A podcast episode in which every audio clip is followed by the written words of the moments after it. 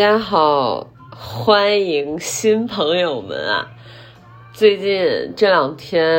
呃，多了很多听众，大概有二十个左右，呃，可能快三十个。嗯、因为我本身呢，之前的那些就是前八十个，应该是我在微博上的非常老的老友了，就是可以说是关注了很多很多年的这种，用一个专业词来讲，就是粘度非常高的那种朋友。我不想说成粉丝啊，虽然这样讲很虚伪，但是就这样虚伪吧。我觉得是出于出于一种虚伪的礼节和礼貌。然后今天这期播客，说实话，我，现在是十二月三号的晚上十一点三十八分，呃，而这期播客其实我一度是要在十二月一号晚上和二号晚上都有过想要录的冲动。二号是因为和家人语音的时间太久了，导致挂电话的时候基本上已经要休息了，所以说就没有办法再录播客。一号的时候是极其愤怒的，因为那个时候发现海马星球被封了嘛，呃，再加上我在呃就是微博呀什么有提到，呃，就是凑近点看那期他的热一的那个评论，也就是上期我结束之前读的那个打 cur 打的非常多的那个热一的评论被删掉了。我不知道这个被删掉的原因是什么，或者说它是隐藏掉了，然后它可以再放出来，就像我上一期节目一样。我的第二十四期节目就是在海马星球被封的时候，同时这个节目就不见了。然而在今天，不知道为什么这个节目又自己就又回来了。这个东西也是非常的吊诡，就是你没有办法去解释这个现象，而且我觉得它是很不合理的。它突然消失，然后又突然出现，就像鬼打墙了一样。但是它又在现实中真实存在，而且没有原因，可以说是没有原因的。就是我想让它消失就让它消失，我想让它存在它就让它存在，它就像上帝说要有光就有了光一样。OK，我所以我是有被冒犯到，而且很愤怒。嗯，一号晚上，说实话，我情绪已经很很不行啊。今天上午又发现，连微博的海马星球的官博都给封掉了，说是由于违反了相关法律法规什么的。嗯，就已经不是愤怒了，就就就发现这个事儿的时候，就已经不是愤怒了，就真的悲从中来的那种悲哀感，觉得是，嗯，没有情绪了，就就不知道该说什么这件事情。能发展到这个程度，而且它的起因，我到现在也没明白，是因为薪火相传还是什么？就是因为这个成语吗？现在都要搞文字狱了吗 OK，我我我不谈论任何政治。今天这这期播客。本质上录下来是想总结这两天的心路历程，这是第一。第二是，呃，想要欢迎一下新来关注我的所有的朋友。其实，呃，微博微博我是做了很久了，呃，而这个播客呢是由于个人的爱好，我真的非常爱听。你们可以点进我的主页看一下，我听了大概有八百多个小时了，就就就就感觉好像。呃，没个正事儿就在听播客，然后有的电台我几乎就是从头听到尾的这样。呃，第二就是欢迎你们，嗯、我非常呃喜欢这个平台，也喜欢这种发声的方式，所以说我觉得在这上面可以认识到呃很多志同道合的朋友，大家和我的想法、和我的观点、和我的表达都很契合，这些是很不容易的一件事情，而且我从播客中获得了很很多力量，因此我希望可以给更多的人带去很多力量，所以这件事情令我非常开心。就比如说，呃，在播客上拥有呃一百零五个听众这件事情，就让我非常开心。OK，嗯，大体就是这两件事情。第三件事还是，如果有个第三的话呢，就是把播客当成了一个情绪的宣宣泄口，因为从海马星球这件事开始，嗯、这几天下来，说实话是非常不好受的。就整体来讲，就是从愤怒到失语到悲哀，大概就是一个这样的情绪变化。嗯，我我先来说一下，我在微博上用“海马星球”当成关键词去搜索的时候，你就会发现还有人还在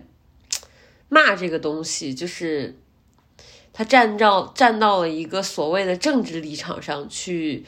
辱骂他，甚至说活该啊什么，就大概有一个这样的呃微博。而且很多人点赞，呃，甚至点进去以后，你发现这个人他连海马星球到底是什么他都不明白，他以为海马星球是个 app，然后后来他好像搞明白了，他又发现是播客，就是，但他的性别又是女，所以我不知道这到底是一个什么样的人，嗯，我不明白为什么会有女性对另外的女性会有这么大的敌意。这个东西我觉得在逻辑上是说不清楚的。就像前一段在微博上有一条热搜是这样说，就是好像是韩国吧，呃，大概说女生就算是平时多么的互相不待见，但是当你发现这个女的她需要用卫生巾的时候，只要你手头上有，你一定会给她。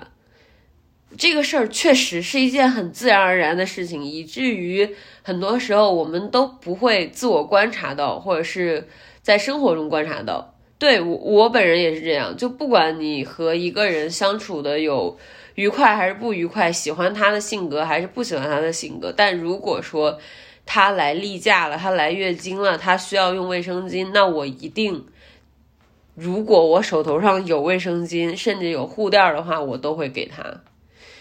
呃，包括陌生人，你去上公厕的时候，发现有女生她没有拿纸，她问你的时候，如果你手里面有纸，你也一定会给她。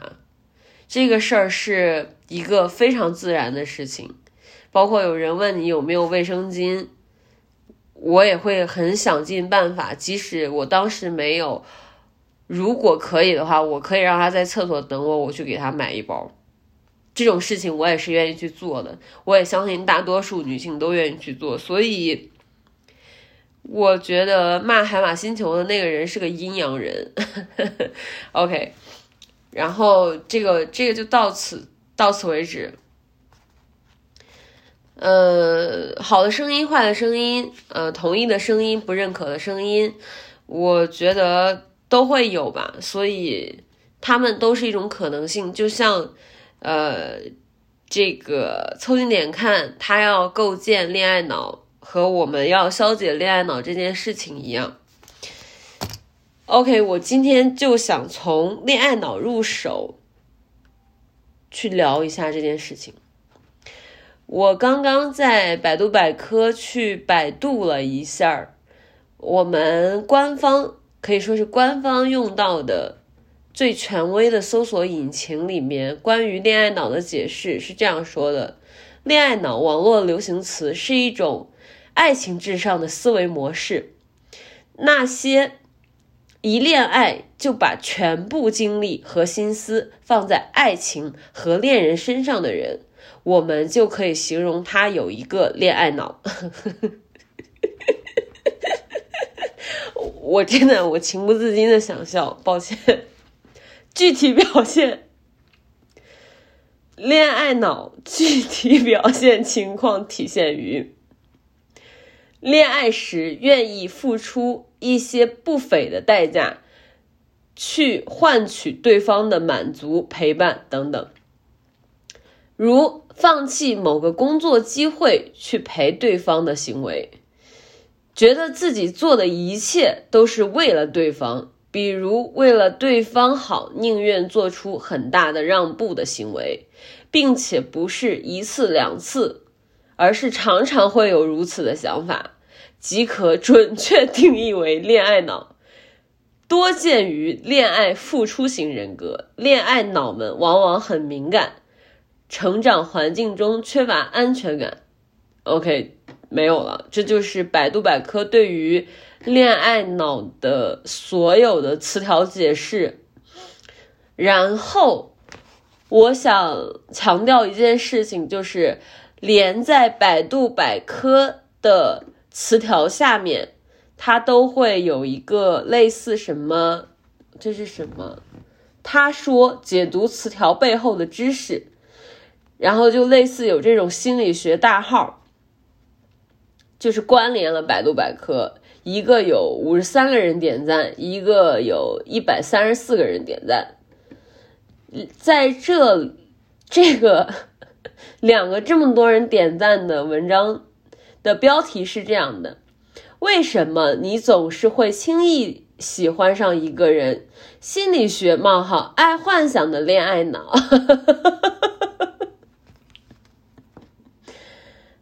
OK，我觉得说到这儿，基本上就是你可以判断这个文章，它就是在批判恋爱脑，人不能有恋爱脑。然后另外一篇文章有这，刚才这个是五十三个赞，现在一百三十四个赞是这样写的，它的标题是“一恋爱就患得患失，不可自拔，喜怒无常，如何摆脱恋爱脑？”问号，病理性迷恋。的状态不但会给自己，也会给对方造成伤害。如何区分自己真正的陷入爱情，还是陷入了病理性迷恋的状态？OK，好，我们到这儿就已经把整个百度百科关于“恋爱脑”这三个字的词条解释和具体表现，以及相关文章的标题读完了。那么，在我们官方这么权威的词条下面，啊，百科下面，嗯，搜索引擎的下面，它引导你所读到的，也就是说，呃，恋爱脑这件事可以称为一种病了，基本上，它叫病理性迷恋状态，所以。所以到现在，我们就来看到凑近点看他那篇如何科学的构建恋爱脑这个文章，是不是呃有那个大什么，对吧？呃，他他可不可以称为主流文化下的呃离经叛道的宣传？我们主流文化教育我们不能恋爱脑，以事业为重，以健康的心理状态为重。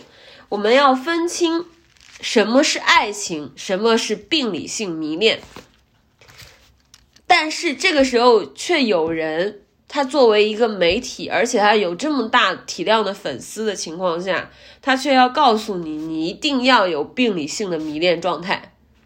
那这是不是某种程度上的邪教宣传呢 OK，我现在提到这些词，我不知道会不会影响我整个这个节目的过审的可能性。但是我要说的是，呃，哪怕就是在教科书里，恋爱脑这个事，它也是一种病态的心理状态。OK，我们刚才有看到，在百度百科里面，它有一个给恋爱脑贴的标签，叫“往往很敏感，成长环境中缺乏安全感”。很多女性她都会承认自己曾经恋爱脑过，包括我在内。而且我认为恋爱脑这个事情，就就这个，甚至这个词，它它根本不是形容一个人群，它只是形容了一个恋爱状态，它可能是等于热恋中，我觉得是这样的。但是。事实是，我的个人观点和经历并不能代表大多数人和所有人，所以当你看到很多的案例和样本之后，你会发现，恋爱脑这个事确有其事。嗯，很多人确实是会牺牲自我来成全他者，以以此来获得肯定。那么这个状态。我们完全可以理解成他已经被 PUA 了，所以被 PUA 的人可不可以理解成就是恋爱脑的人呢？所以当一个呃有那么大体量，就是粉丝体量的播客，他去宣传 PUA，公开宣传 PUA 这件事，能不能举报呢？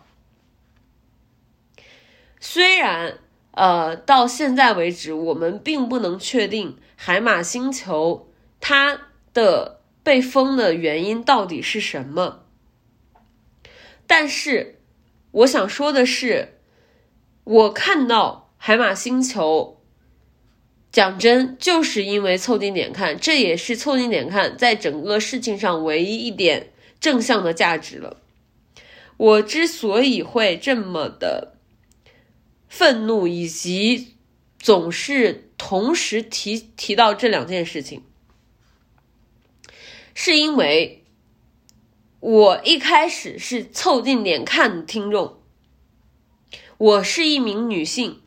并且在此之前，我从来不会把女性主义者这样的标签贴在自己身上，因为。在现实生活中，在我的现实生活中，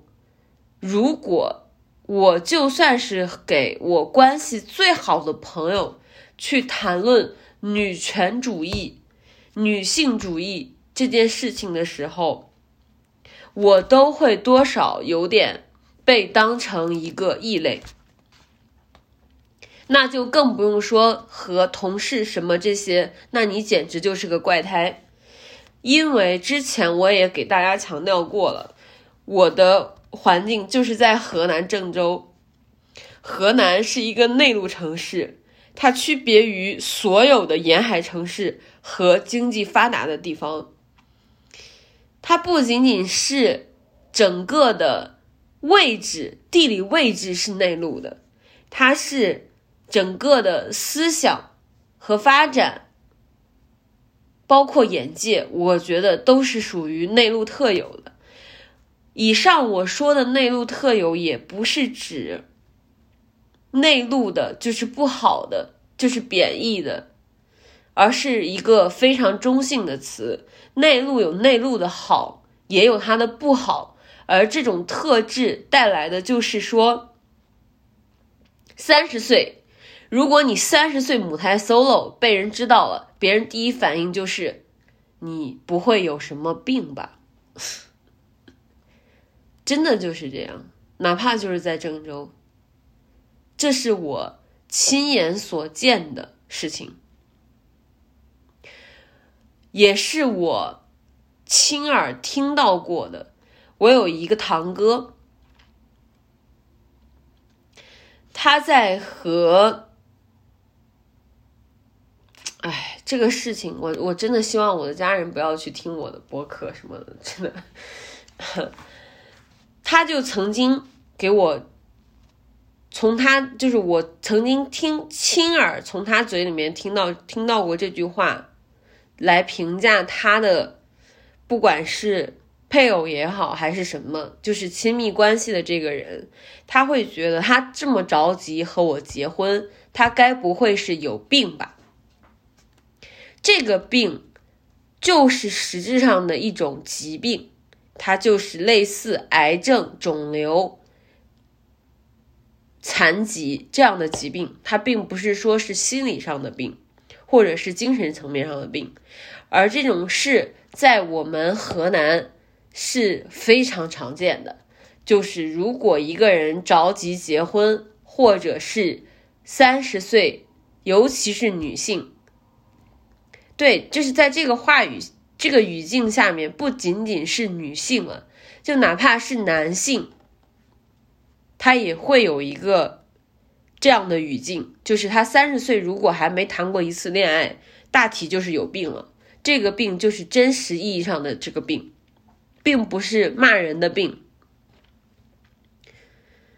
呃，所以在这样的一个大环境下。我们去谈论恋爱、婚姻、生子这个问题，我们坐下来，在整个桌面上好好谈。这个过程，我觉得是非常有必要的，而且是很急需的，因为我们大多数人现在已经都处在这种状态下。非常的尴尬，很多人会因此感到非常的焦虑。他在工作、社会、家庭的压力之余，还要去感受这种莫名其妙的羞耻感，比如三十岁还母胎 solo，唉。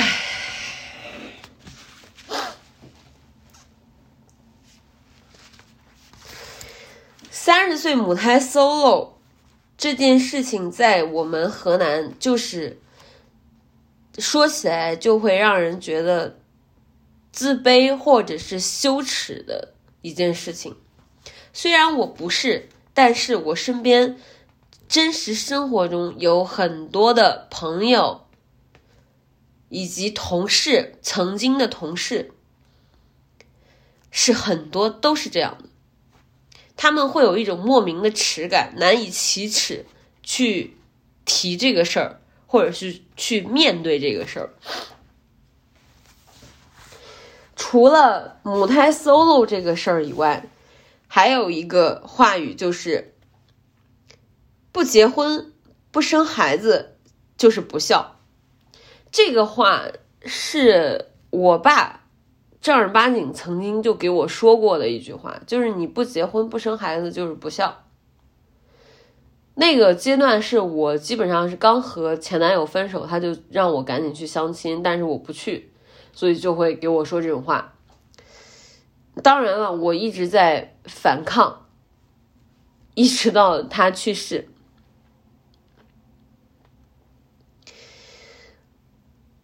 在小城市。就就比如说，我说我来自我们这个，不管是郑州也好，还是驻马店这样的非常小的城市，跟大多数人提起来，他可能都不知道这个城市在哪里，他可能对他的印象都不知道这个地理位置应该是怎么想。就是在这样的一个环境里面，你就会很快发现，它和一线城市的差距是非常大的。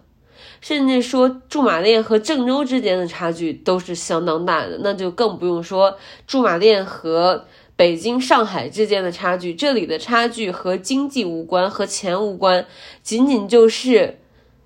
思想、精神层面的压迫是非常可怕的，会甚至这种压力会给人带来一定的心理疾病。然而。这种心理疾病也是大多数人，尤其是又在小城市的这个语境下，就像无限套娃一样，这种耻感又不敢去面对，甚至连知道都不自知，就是这样。所以，整个的，嗯，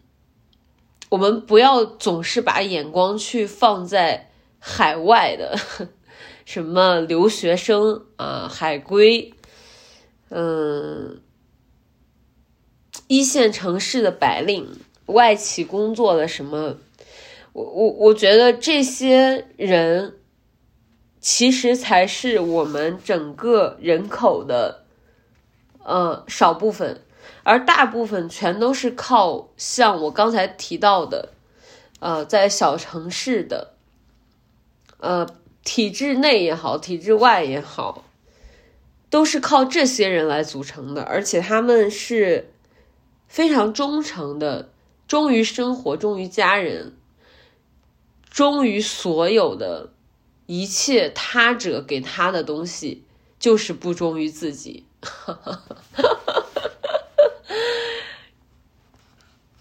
已经到这个程度的情况下，你还要去 教这个人去恋爱脑，还要让他去服务他者，我的天呐，哎呀，太悲哀了，真的太悲哀了。OK，我我以上整个关于恋爱脑的讨论。就先到此为止。我真心觉得，当一个人说：“哎呀，你赶紧恋爱脑吧，你赶紧拥有一个恋爱脑吧，你赶紧，呃，好好的去搞个热恋吧，好好好的，呃，这这个疯狂一下吧。”我我感觉这就是有问题的。不管这个人是好是坏，但是这这个话就是有问题的。他的目的我不知道是什么，但是。很显然，没有人会这样讲话，让你赶紧去恋爱脑一下吧。我觉得，比如说我本人在生活中，如果和朋友聊天干啥，提到哎，你这个人以前真的超级恋爱脑的，我会有一种耻感的，就像说到母胎 solo 一样那种。我可以理解那种耻感，那种耻感就和说我是恋爱脑这种耻感是没有任何差距的。所以，为什么一个让人觉得很有耻感的一件事情，甚至是一个，我就这样讲吧，你哪怕是母胎 solo，你永你忠于的也是你本人，你。成为你自己，你在成全自己。你其实你没有和别人谈恋爱这个过程，在这之前，我朋我我朋友在和我聊天的时候，常常会给我说，就是呃，我是觉得我的恋爱经历太差劲了，总是嗯，总有一种被利用啊，被 PUA，呃，用完就扔的这种感觉。但是我朋友安慰我的时候，就常常会跟我说，他他会觉得，就是现在这个年龄就是谈恋爱的，虽然现在这个结果不好，但是，呃，我还是挺羡慕你的，因为感觉你的感情很丰富，然后精力很充沛，啊，这些经历他可能会给你造成一定的伤害，但是我觉得我也很想拥有这种经历，大概是这样。我我听过这样的，其实某种程度他是想安慰我嘛，但这种话是非常多的。我我是想说，就是当我现在已经完全的拥有独立的、健全的人格之后，我可以独立思考以后，我就会告，我就会真的想要告诉这样想法的人：，你忠于自己不好吗？你忠于自己，捍卫自己，成全自己，把自己变成一个更好的人，把更多的时间和精力用在和自己相处以及完善自我。这不好吗？这不比服务一个他者却没有任何结果？天哪！这个时间，它即便是用来睡觉，也是让你第二天容光焕发的。但是，当你本应该睡觉的时间，你去服务他者，却得不到他的回馈，然后你因此难受，彻夜未眠。天哪！这就是恋爱脑的下场啊！哦，我真的，我本人坚决反对任何人恋爱脑，不管是男的还是女的。OK，虽然现在我说到这儿，就像那个，嗯，我就突然想到，凑近点看，他有一个论点，他就在说，呃，把恋爱脑放成人生的最高级别，呃呃，这件事情本质上来讲就就是错误的，因为啥？因为把任何事放在人生的最高级别都是错的。OK，我今天就就这样说吧。我觉得把自己放在人生的最高级别永远不会错，可以吗？而且如果你非要去曲解这个最高级别，就是什么一成全自己，因为你把自己放在最高级别，所以你要成全自己。你成全自己就注定要伤害他人，所以你无限的伤害他人，你也可以自我合理化、自自洽。OK，你如果非要这样反驳我，那你就是个。真的 totally 的坏蛋，那你就去当坏蛋好了，你不要再和我说话了，你不配和我说话。我说真的，我们现在的语境就没有在走这个所谓的极端，而这个最高级别就是说爱自己而已。我就是要爱自己，而同时我也爱自己的同类，我也愿意去帮助别人，但是我不要伤害我自己，所以。那个什么构建恋爱脑，天呐，这到底是在干啥？简直就是全篇胡扯！真的是，我不能想到这件事情。我想到他那，我我后来为了，就是因为看到海马星球被封了，啊，特别生气，就想着要好好的写一篇文章，但是因为涉及到很多学术的东西。我又不是搞学术的，我也没有学过人类学，也没有学过社会学，所以现在只能靠不停的啃这些书，嗯，去理解更多。所以总是觉得写文章这件事情要做很强大的背书才可以。然后，呃，就感觉非常愤怒。为了背书，我就又把凑近点看那期构建给又听了一遍。我听的时候，我真的就这，就真的就是跺脚，我想打人，那种傲慢的感觉，那种从上往下俯视的感觉，我就感觉好像我们这群人被他们放到了一个那种斗蛐蛐儿还是斗蟋蟀呀，北老北京那种，就是斗那种蛐蛐儿蝈蝈的。那种小玩意儿，类似一个盘子，然后把这两个东西，把这两个小，呃，小虫给放到一个盘子里面，然后人呢就拿个棍儿来回戳，然后一堆人就围着看，从上往下的看，他们就在这个桌子桌子上，桌子上有个盘子，你就看这两个东西在这斗，蟋蟀也好，蛐蛐儿也好，反正就是他俩在这斗，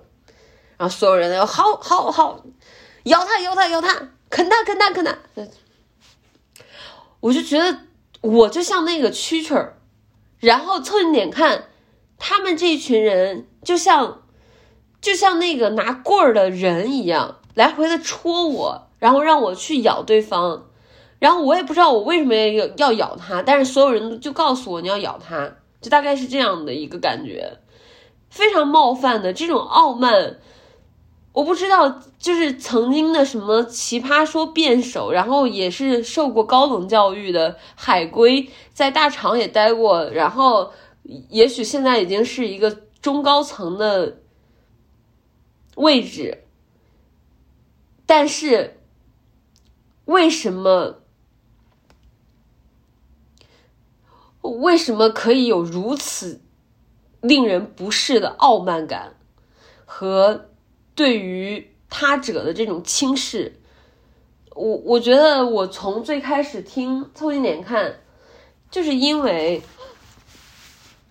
我觉得他们对话干什么都比较轻松，很带有那种调侃的意味。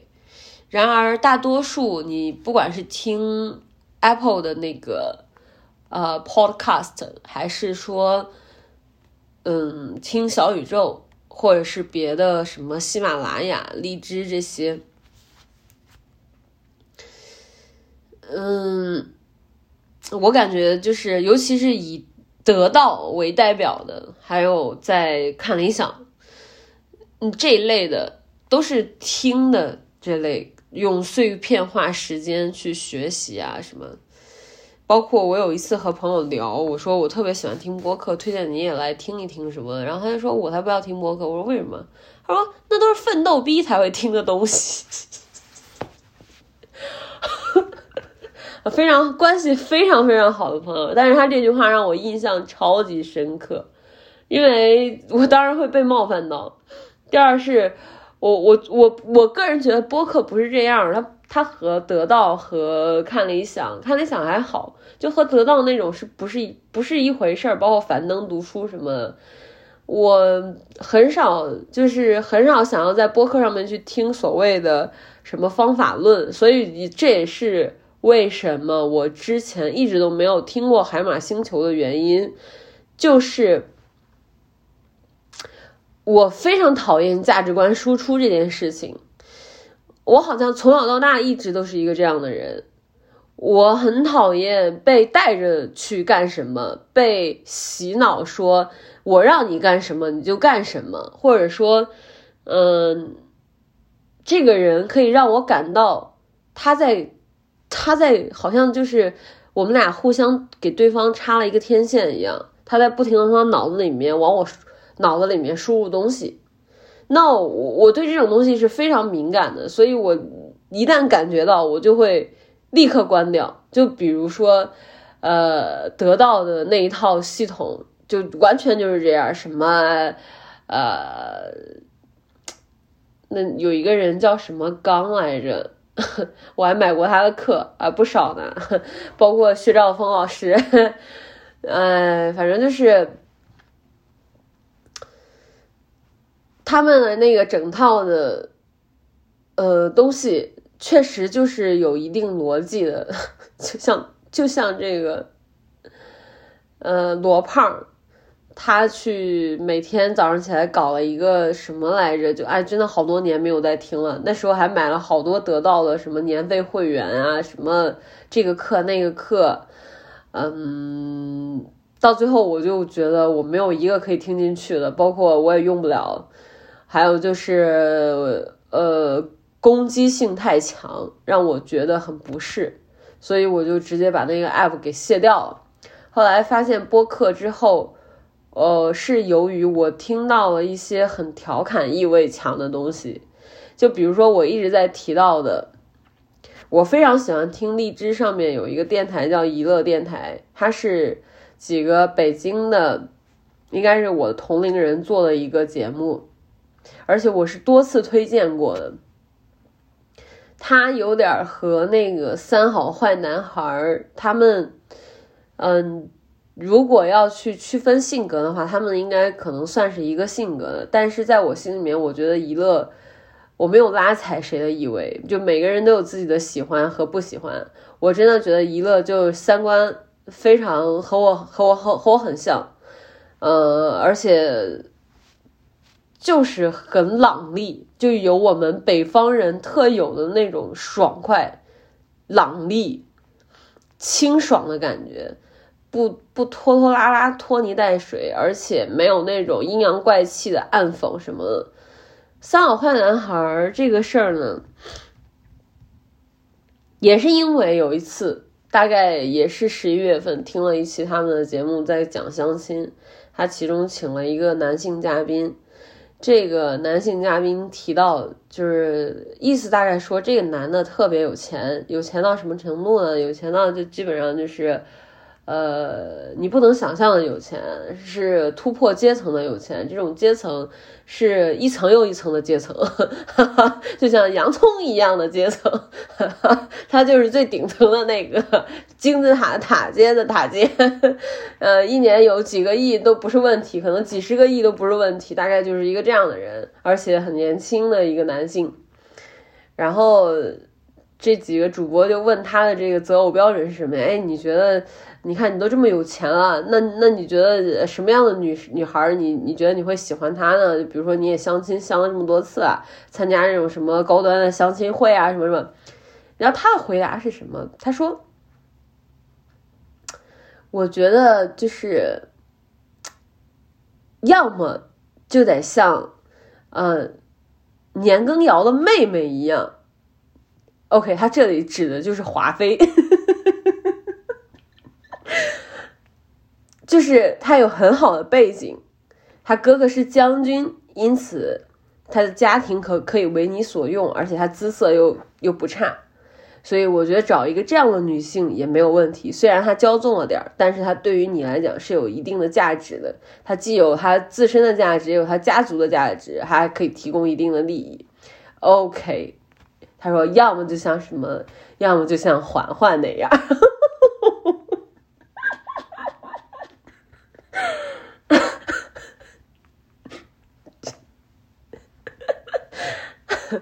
他说，他说。嬛嬛就像个小白兔一样，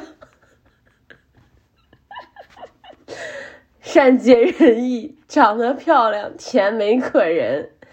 然后在你头疼难受的时候，OK，我我不能完全复述啊，但大概就是这个意思。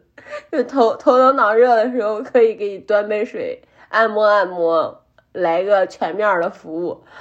哇靠！我当时听的时候，我真的是，我我听了，我我听的时候，打比方，我当时在听的时候，正在在家用吸尘器扫地哈，我一听到这个环环，我就立刻拿着那个吸尘器，想象一下那个画面，我觉得地地铁老人恋，我就嗯，怎么回事？这个男的就把自己当雍正啊！他不想想人家那个《甄嬛传》雍正的下场是什么吗？他要要年妃，不然要要年羹尧的妹妹华妃，又要要嬛嬛，最后被嬛嬛给弄死。我的天呐，然后孩子还是绿绿绿了一头绿出来的，我的天呐！哎，天呐，我我。我当时听完以后，我就觉得这个这个电台完蛋了。就是我我举这个例子，就是想说，娱乐电台真的完全不会不会这样。我我觉得是不会这样，而且，嗯，就很有意思，听起来很放松。所以说我后来听播客的时候，就一直在听这一类的东西。呃，很轻松，很搞笑，尤其还有几个神人神事儿啊，真的好好笑啊！我 我每一次听的时候，我都快要笑疯了，就是那种北方人特有的那种喜感，真的，你们去可以去感受一下，如果你们没有听过的话。所以我我后来突然听到侧面点看的时候，刚开始也会觉得，就是他那个时候还叫批示没干，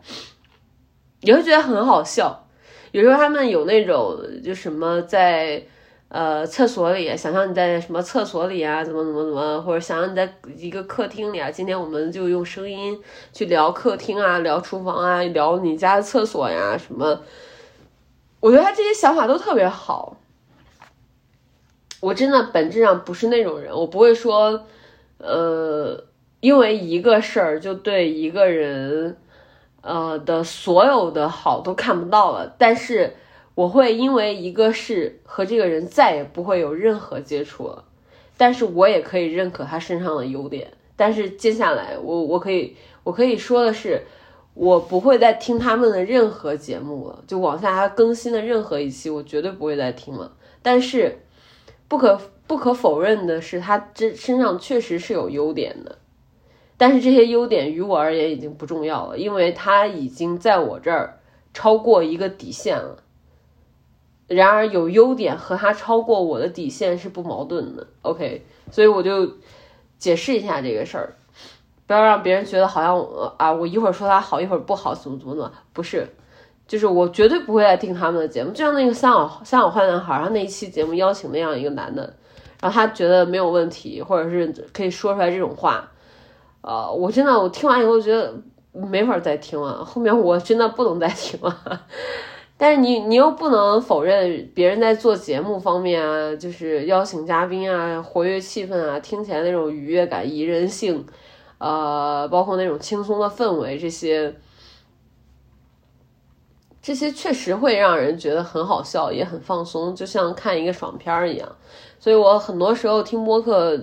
都会倾向去选择这一类型的播客，很少去选择那种价值观输出的特别严肃的，这种是少之又少，能筛选下来的也都是大家众所周知的，什么随机波动这一类的，这已经。这已经不是小众了，他们就有点走圆桌派的意味了。所以他严肃的时候，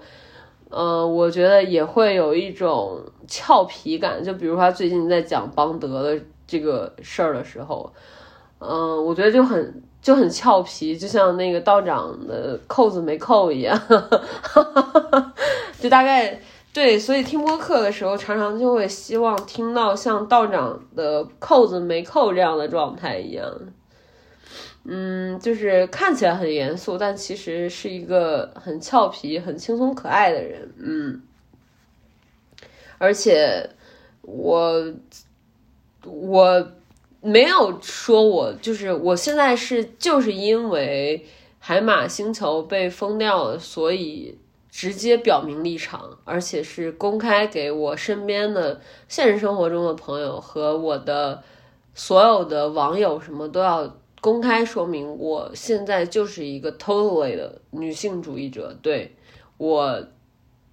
绝对支持女权主义。但是在这这个事儿之前，我是，嗯，一方面是不想，我觉得。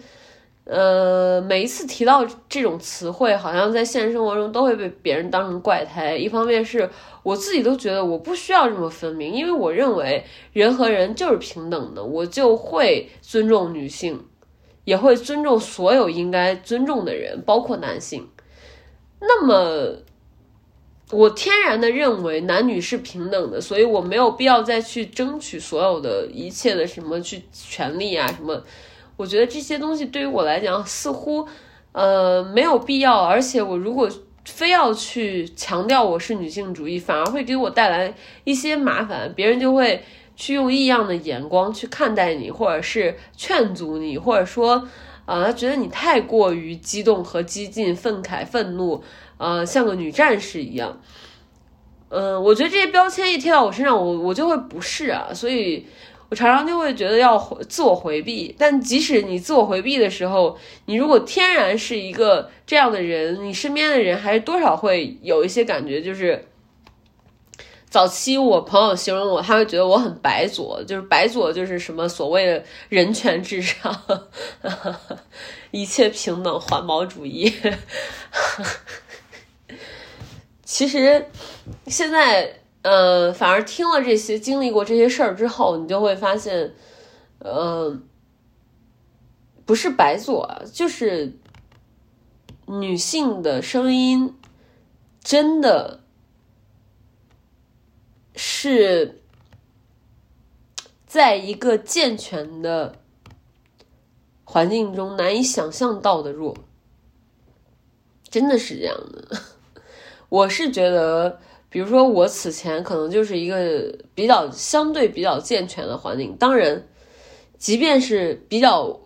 健全的环境中，你还是会听到类似什么“不结婚不生孩子就是不孝”，嗯，什么女人，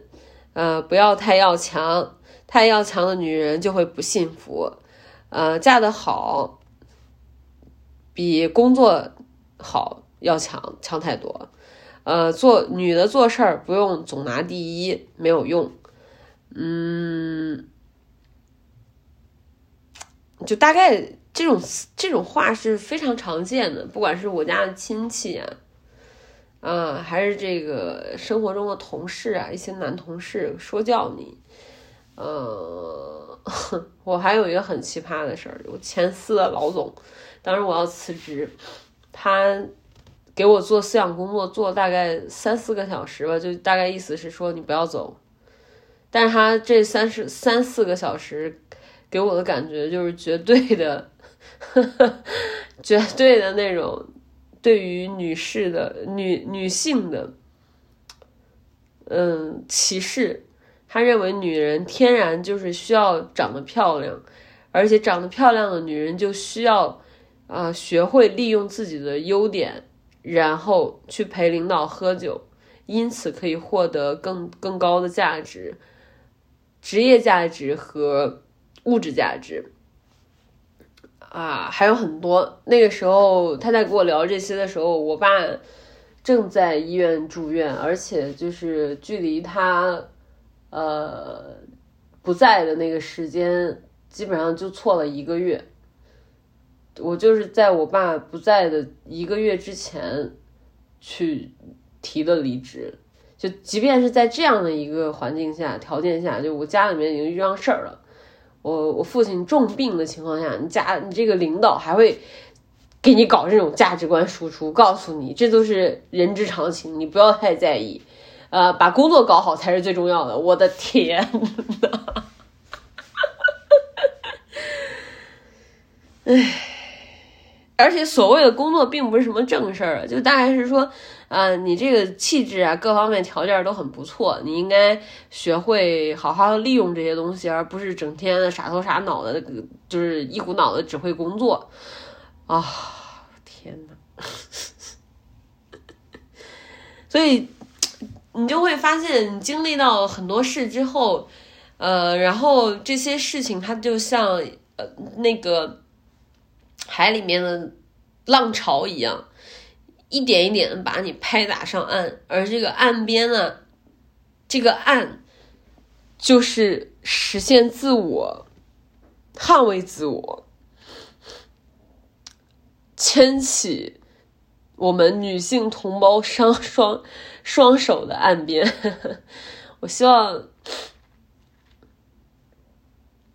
大家不要太过于悲观啊！我有一个刚在今年刚在景德镇认识的朋友，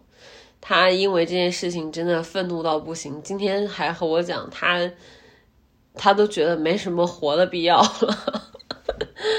哎，我我可以理解，但是希望大家还是可以正向的去想一想。就比如说这个事儿出来之后，反而会有更多更清醒的人，就像。呃，嗯，对，这里还要再给大家推荐一个节目，这个节目是放学之后，放学以后吧，嗯，对，放学以以后，after school，它的第十一期节目，在恋爱、婚姻、生子的生子的主流路径之外，主体性在开创更多。呃，在开创新可能，我怎么回事？就是他的第十一期节目，这期节目我大概听了快三遍了。我觉得这一期节目好的程度不亚于如何消解恋爱脑，真的非常好。因为，呃，恋爱脑它给到你的是一些方法论。就像我上一期节目发完以后，就有就有听众给我留言说，嗯，他觉得这个确实就是方法论。有的人他觉得适合，他就可以用；有的人觉得不适合，他就可以不用。就像我们搞护肤一样，就是你看了这些功课，你决定不决定买这个护肤品，其实也是取决于你本人用不用，还是到最后的那个消费者那儿。我完全理解这个这个这个这个逻辑。因为我就是一个这样的人，我听完我觉得很有道理，而且，呃，很很强，很厉害。但是，我如果觉得有的东西它不是很适用我的话，我会自动过滤掉的。但是也不会影响我对它的认可。这这真的就是一个呃干皮、油皮、敏感皮的问题，所以。呃，我觉得我可能是油皮，然后放学以后的这期第十一期节目，它刚好也是一个呃皂基洁面。OK，那在这样的一个呃就是对照下，我真的觉得这个节目在最开始，因为有两个主播他们有说自己都是母胎 solo，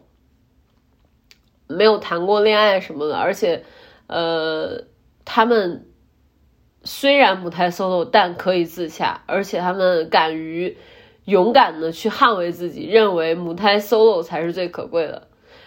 哇，我觉得这个太厉害了，我都要再次鼓掌。我觉得母胎 solo 真的很可贵，很厉害。你们可以坚持这么多年，只为自己而活，捍卫自己的主权。嗯，就是不是主权，我又提到了这种很敏感的词，捍卫自己的一切，给自己更多的可能，并且捍卫自己的主体性。我觉得这个真的太厉害了，这是一个非常完整的自我，只有完整的自我、完整的人格，才可以给人更强大的依人，更更带来更多的宜人性，才会让人觉得和这个人相处更舒服，才不会有那些乌七八糟的 歪七八脑的东西。我觉得健全的人格真的非常非常重要，它一方面影响到这个人是否自信。还有更大的一方面，就是他既成全了自己，也可以成全别人，这个太厉害了。所以我要为所有母胎 solo 的人鼓掌，真的。而且我认为，恋爱脑的反义词就是母胎 solo，而不是，哎哎，而不是什么模块化之类的。甚至有的人他把恋爱脑。等同于真善美，把不恋爱脑的人就弄成了什么？哎，千古大恶人！天呐！所以说到这儿，呃，推荐大家去听一听这些，然后文章我还是要写的，希望。呃，你们有耐心看完吧。我觉得写文的那个逻辑应该会更严谨一点，不像我聊天的时候，有的时候会发散的比较快。最后就还是真的希望不要，就是大家不要太难受。虽然我也很难受，但是我们，嗯，全部都在一起。You are not alone. OK，拜拜，Good night。